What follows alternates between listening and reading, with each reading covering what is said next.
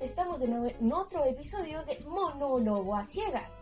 Hoy no tengo ayudante porque no me sirvió de mucho. La verdad, eh, también grabó mal igual que yo, así que para que pase lo mismo, mejor sigo haciéndolo yo. no es por desmerecerlo, pero tampoco le chustó la posición de la cámara. Bueno, volvemos a la normalidad. Aquí estoy grabando y hoy les voy a hablar de los juegos de mesa y las personas de, con discapacidad visual, cómo podemos jugar. Bueno, los juegos de mesa, sea carta, Monopoly, ajedrez, también estaría considerado, eso por lo menos lo que me acuerdo, considerado como juego de mesa y otros que no he jugado. Y bueno, antes voy a hablar desde mi perspectiva, desde mi experiencia personal. Disculpe la autorreferencia, pero sí, no puedo hablar de lo que le pasa a los demás si no lo conozco. Antes, cuando veía un poco más, mi baja visión me lo permitía, podía jugar mmm, de manera, digamos, con todo, aunque eh, yo viera un poco, lo que veía me permitía jugar, por ejemplo, Monopoly, pero no un 100%, y también las cartas, jugar eh, inglés, eh, cartas españolas, eh, por lo menos eso era lo que conocía antes. Y cómo lo hacía, en el caso de Nemo, eh, del Monopoly podía ver los números de los billetes y la posición de las casas, sabía cuál era la casa, los hoteles, dónde estaban, eso alcanzaba a ver y tenía problemas para ver las descripciones de cuando lanzabas el dado y te salía en qué casillero ponerte qué significaba eso. Eso no lo alcanzaba a ver, entonces tenía que pedirle ayuda a alguien para hacerlo, para ese, ese, esa parte del juego. Lo demás lo podía hacer todo yo solo. Tocar el dado, por ejemplo, eso lo podía hacer, alcanzaba a ver los puntitos de cada cara. Y para jugar a las cartas, las cartas, eh, los, eh, digamos, las figuras eran bastante grandes. El tamaño, eh, para mí que con mi baja visión de ese entonces, en la adolescencia sobre todo, podía jugar de manera accesible, ver los números, las cartas y la corazón, en el caso corazón, trébol, en el caso de inglés y en el caso de la carta española, oro, va, espada, etcétera. Pero ¿qué pasó cuando empecé a perder mi visión? Ahora ya casi, ya casi, casi, casi ciega y entonces me encontré con la dificultad que ya no podía acceder a los juegos de mesa. Yo pensaba eso.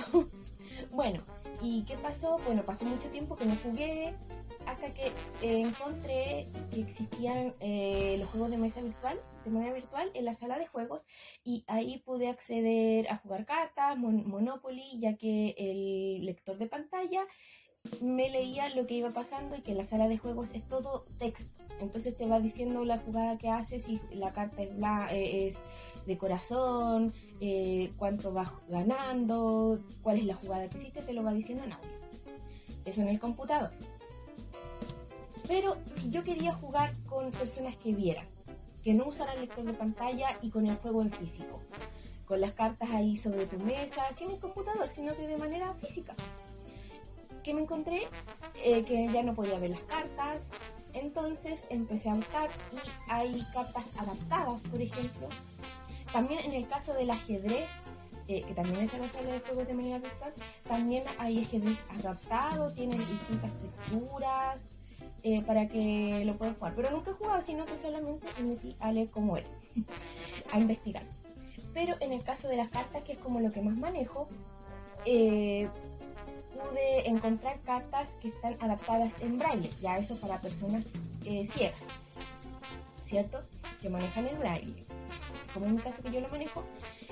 Y para acceder a ellas, por lo menos por internet, hay algunas tiendas, por lo menos acá en Chile, no sé cómo será en otros países, ahí pueden ir comentando ustedes. Encontré que mm, eh, hay poquitas tiendas que lo tienen, pero hay. Al comprar, eh, el problema es que a veces no traen como las instrucciones de la simbología de cada carta. Y no es como que yo diga, eh, por ejemplo, en naipe inglés eh, me pasó que, eh, como no sé mucho inglés, algunas cosas deduje que yo dije, ah, sale la H, el número el 9, por ejemplo, no sale el signo de número, sino que sale el signo de 9, los puntos 2 y 4 sí, 2 y 4, y al ladito sale la H. Y yo deduje que era corazón, que eso es heart en inglés. Pero no me acordaba cómo se decía treble en inglés, tuve que buscarlo. y también para confirmar, preguntarle a alguien que veía porque no venían las instrucciones de la simbología. Ese es un problema que encontré al comprar. Otro fue, me pasó con las cartas del 1, que esa es la otra que compramos acá en mi casa. Eh, ese juego del 1, no sé de quienes lo conozcan, ahí si no lo conocen lo pueden investigar y eh, no traía la simbología y era como rara y me, y me costó, de verdad que ahí no fue accesible porque tuvimos que pedirle a personas que vieran, que nos describieran eh, qué significaba. Si bien estaba en braille, pero no sabíamos qué quería decir. Entendíamos los números, pero lo de, lo de los lados de los números no lo entendíamos. Pero cuando ya nos explicaron, pudimos jugar de manera, eh, llamarlo de manera inclusiva, con gente que ve y que no ve. Pero ¿qué pasó? Que cuando, por ejemplo, acá somos dos personas eh, con, discapacidad visual, las personas nos decían, ¿y cómo saben lo que pasa, la, la carta que es? Ahora ve. y ahí teníamos que explicar que no, que no era que veíamos mejor, sino que estaban en braille, porque no se habían dado cuenta que tenía los puntitos. Esas son cosas que nos pueden pasar también al jugar con alguien que ve con las cartas adaptadas. Y también nos pasó que para saber eh, juegos que no conocíamos o que se nos habían olvidado reglas, buscamos tutoriales, pero los tutoriales eh, están hechos para personas que ven. Entonces decían, eh, deja la carta, toma la carta y la dejas ahí y la duda era si la dejaban sobre el, todo el mazo o la dejaban sola o la dejaban, no sé, a la izquierda o la derecha de tus cartas que ya jugaste o las que estaban por jugar. Entonces no hay tutoriales eh, pensados para personas con discapacidad visual. Y con esto me despido. Una pregunta. ¿Les interesaría tutoriales para saber cómo jugar juegos de mesa? Ahí se los dejo, me responden en los comentarios. Y recuerden que pueden encontrar Monólogo a Ciegas en Spotify, en Instagram,